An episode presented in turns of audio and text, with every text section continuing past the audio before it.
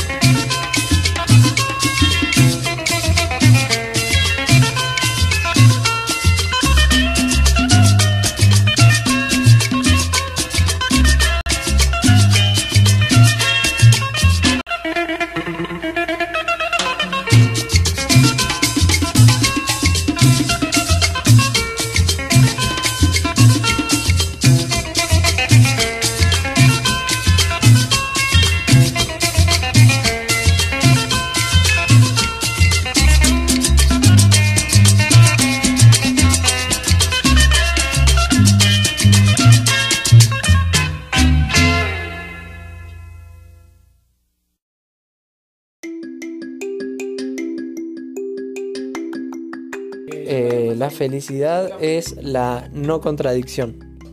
Es el cuando lo que querés y lo que sos y lo que tenés van en, en armonía.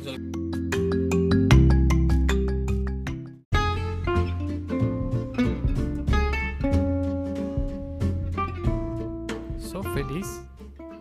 Si yo les hago esta pregunta a varios de ustedes que me están escuchando, algunos me van a decir rapidito que sí, otros van a decir que no, pero en sus mentes y en sus corazones no va a estar la misma imagen.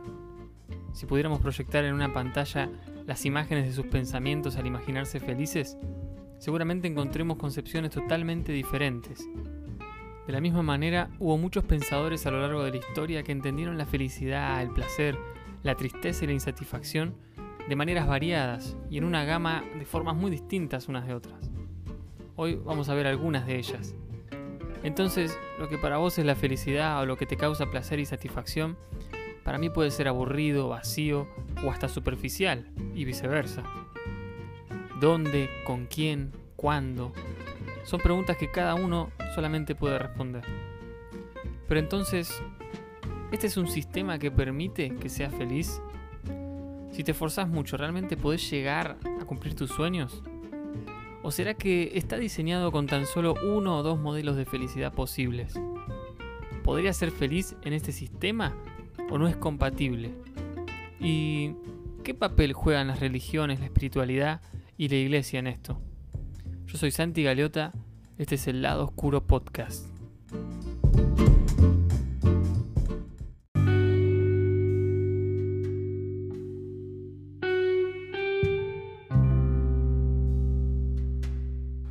O logras ser feliz con poco y liviano de equipaje, porque la felicidad está dentro tuyo, o no logras nada. Esto no es una apología de la pobreza, esto es una apología de la sobriedad. Y, pero como hemos inventado una sociedad de consumo, consumista, y la economía tiene que crecer, porque si no crece es una tragedia.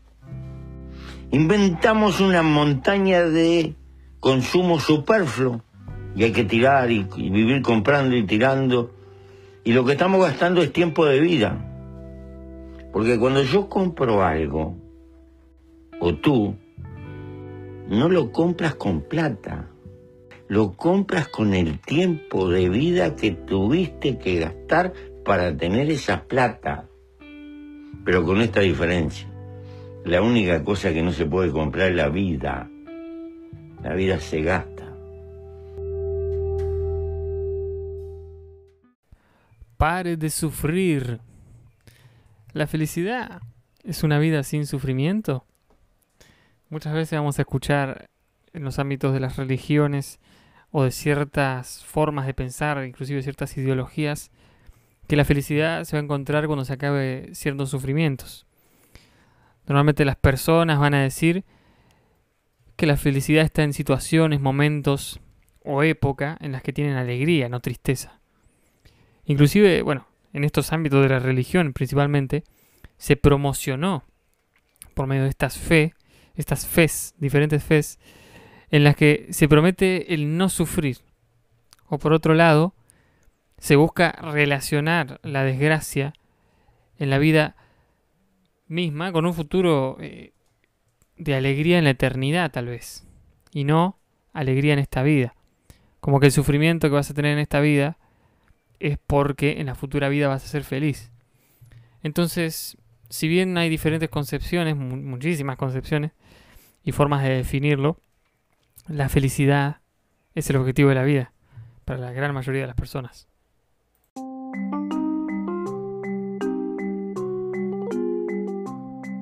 Felicidad no es hacer lo que uno quiere, es querer lo que uno hace. Jean-Paul Sartre. Entre los diferentes pensadores o filósofos o grandes pensadores de la historia que definieron, según su punto de vista, la felicidad, hay uno que es eh, de los más críticos del sistema capitalista, que es Marx, que habla de la alienación. Eh, él habla de diferentes cuestiones de, un joven en ese momento capitalismo que estaba generando desigualdad, estaba generando pobreza, estaba generando un montón de crisis de diferentes ámbitos de la vida de las personas. Y él dice que uno de esos era la alienación. El, trabajo, las condiciones de trabajo generaban una alienación. Entonces él decía que la felicidad de unos provocaba la desgracia de otros. Entonces, ¿se puede ser feliz haciendo el mal? Y Marx dice que para ciertas personas sí, son felices viviendo por, a costa de otros o por encima de otros, eh, en cuanto a, lo económico, en cuanto al poder, gente que pasa por encima a otros, gente que le interesa más lo material, gente que es feliz teniendo ese poder sobre otros y de alguna manera logra ser feliz haciendo el mal y no haciendo el bien.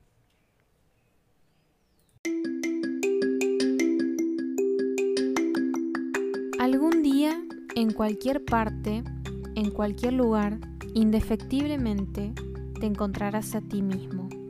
Y esa, solo esa puede ser la más feliz o la más amarga de tus horas. Pablo Neruda. Pero para todos la felicidad es lo mismo. Después por otro lado está Sócrates.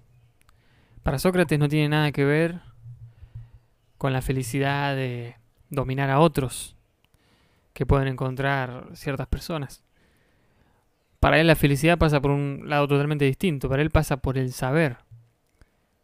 Sócrates expresa que la sabiduría, la expansión del conocimiento, y especialmente el autoconocimiento, es lo que te lleva a la felicidad. Él dijo la famosa frase, conócete a ti mismo. esa introspección que te lleva a conocerte es lo que te lleva a la felicidad, según Sócrates.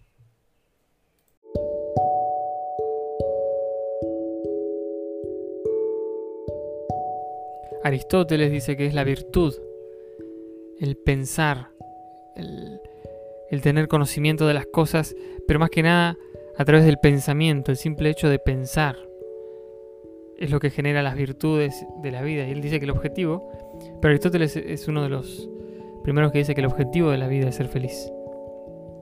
Después tenemos otro extremo, Epicuro, que es ya de, la última etapa de los filósofos griegos, después de la filosofía clásica. Él dice que la felicidad es evitar el dolor, buscar el placer, desligarnos de ese dolor, desprendernos de todo lo que nos puede llevar al dolor, las cosas materiales inclusive. Para él, la cosa pasa por entender que nada es para siempre, que hay que disfrutar el ahora, el aquí y ahora, al máximo, el desenfreno, todos los placeres necesarios. Se dice que antes de sus reuniones en la escuela de Epicuria, antes de sus reuniones, tenían grandes comilonas y grandes orgías, porque decía que de esa manera, con la mente más relajada y habiendo desarrollado todo su placer, podían pensar mejor, inclusive, y podían estar plenamente felices. De ahí se desprende también el hedonismo. El hedonismo es el culto al placer, que encuentra también una parte positiva, ¿no? Porque también se habla en el hedonismo del placer en las pequeñas cosas.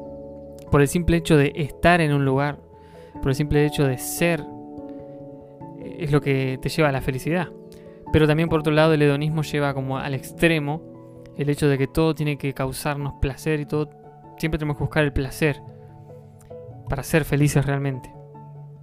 También hay otro concepto que es para unos la imperturbabilidad, la paz interior, lo que se llama la ataraxia, es lo que los hace felices, el estar en completa paz, ya sea en diferentes situaciones, en diferentes momentos, o, en un lugar, por la naturaleza, o, o por lo que sea, tener paz completa, eso es lo que más los hace felices a ese tipo de personas.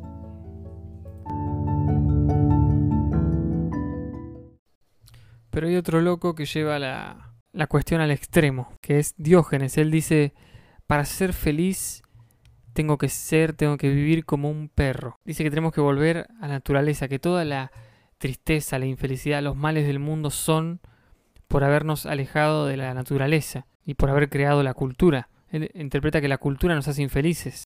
Un pensador argentino, un filósofo que se, llama, se llamó Rodolfo Kusch, hablaba también de esto del ser y estar, que en Europa se encontraba la plenitud, la felicidad en el ser y en Latinoamérica o en América. El hecho de estar es donde las culturas ah, indígenas o aborígenes, los pueblos originarios mejor dicho, encontraban eh, la felicidad en el simple hecho de estar y conectarse con el entorno, con la naturaleza. Y tiene un poco que ver con lo que dice Diógenes. Él dice, la felicidad está en la naturaleza, en dejar de lado todo lo que tenga que ver con la civilización, en un extremo mucho mayor que el de los pueblos originarios. Él lleva todo al hecho de comportarse literalmente y vivir como un perro. Diógenes fue famoso porque vivía en las calles insultando a la gente, lleno de mugre, comiendo lo que encontraba por la calle, durmiendo en un barril como el chavo, y andaba de acá para allá, completamente desnudo y estando en lugares donde había mayormente naturaleza. Él le gustaba eso y encontraba la felicidad en salir completamente de, la civilización. Inclusive casi no hablaba para no usar las palabras que pertenecían a la cultura humana. Hay una... El filósofo argentino Darío Strangreiber habla de el encuentro que tuvieron Diógenes y Alejandro Magno, según cuenta la historia.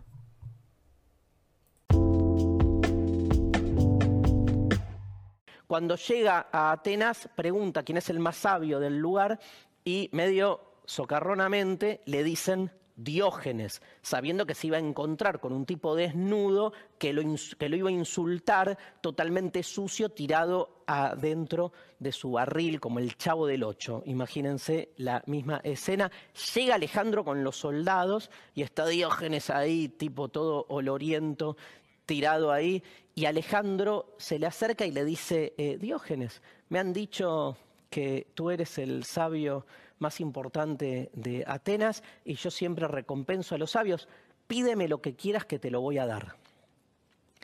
Y Diógenes cuentan que lo mira así y le dice, te voy a pedir una sola cosa, que te corras porque me estás tapando el sol. Esta anécdota famosa muestra hasta qué punto nada de lo que le podía ofrecer Alejandro Magno en términos de construcciones civilizatorias, ¿sí? de, de la técnica propia de lo humano, le bastaba a Diógenes.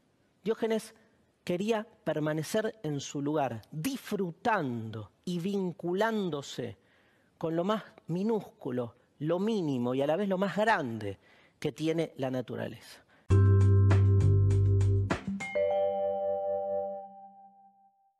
¿Realmente la felicidad está en esta vida? ¿O es una ilusión? ¿Es una imaginación, un invento del ser humano que jamás se puede alcanzar? Hay otras personas que justamente les hace feliz o encuentran en la felicidad, si vos le preguntás qué es lo que más te haría feliz, ¿cuándo crees que, llegarías a la felicidad? Y te dicen la transformación del mundo. Son personas utópicas que persiguen un, un ideal, una utopía, y encuentran la felicidad y la plenitud en eso. Ellos dicen, si la felicidad no es colectiva, no es felicidad, sino que es solamente un placer o una satisfacción individual. Pero la única manera con la que, en la que estas personas pueden ser felices es si la felicidad es para todos, si todos pueden llegar a tener acceso a esa felicidad, si la felicidad se vuelve algo del conjunto y no solamente de una sola persona.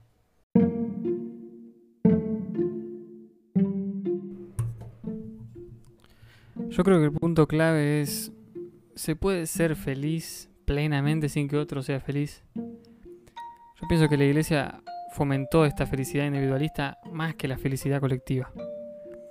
Porque si luchamos por la felicidad del otro, no nos provoca en realidad ya cierta felicidad en sí mismo por el hecho de hacer el bien, de generar felicidad en otros.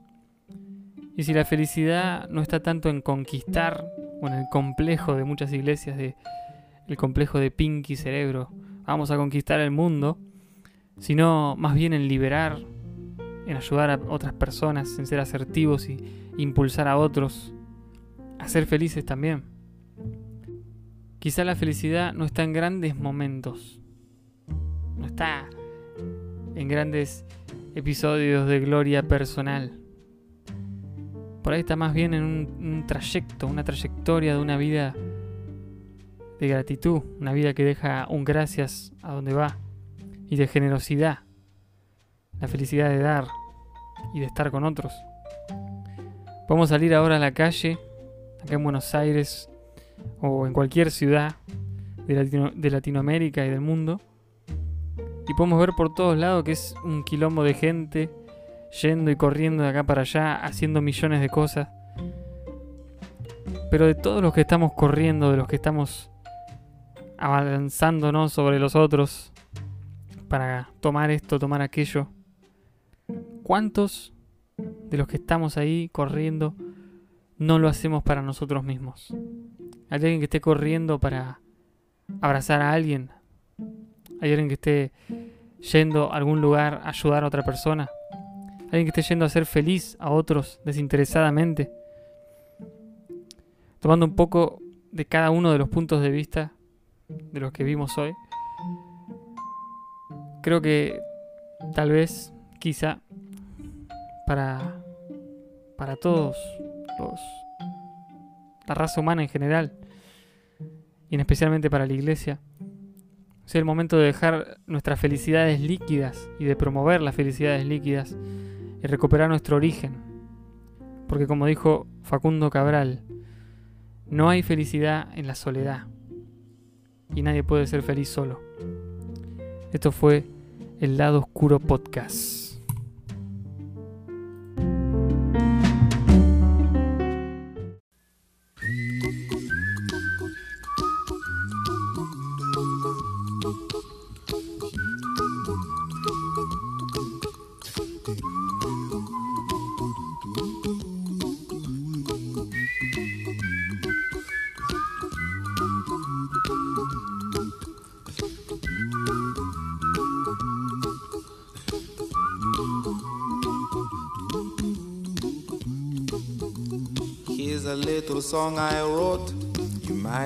To sing it note for note. Don't worry. Be happy. In every life we have some trouble. But when you worry, you make it double. Don't worry. Be happy. Don't worry. Be happy now.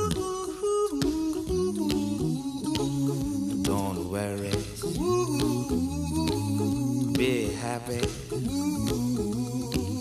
Don't worry, be happy.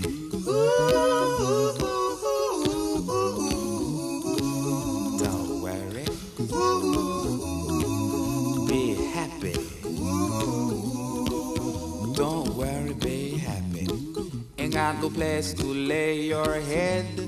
Somebody came and took your bed. Don't worry. Be happy. Landlord say your rent is late. He may have to litigate. Don't worry. Be happy. Look at me, I'm happy.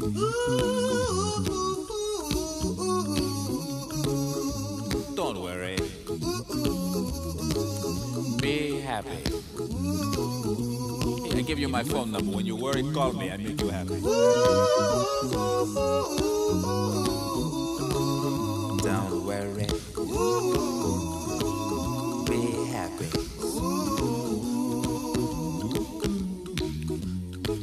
Ain't got no cash, ain't got no style, ain't got no gal to make you smile, but don't worry. Be happy. When you worry, your face will frown, and that will bring everybody down. So don't worry.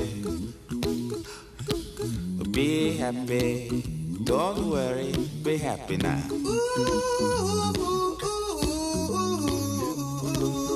Don't worry. Be happy. Don't worry, be happy.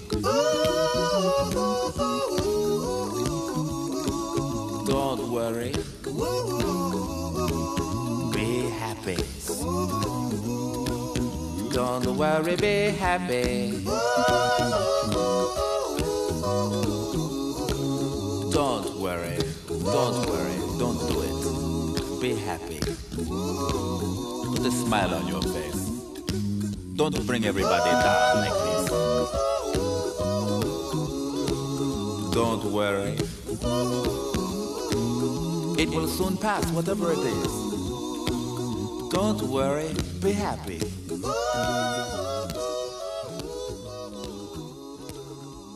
I'm not worried.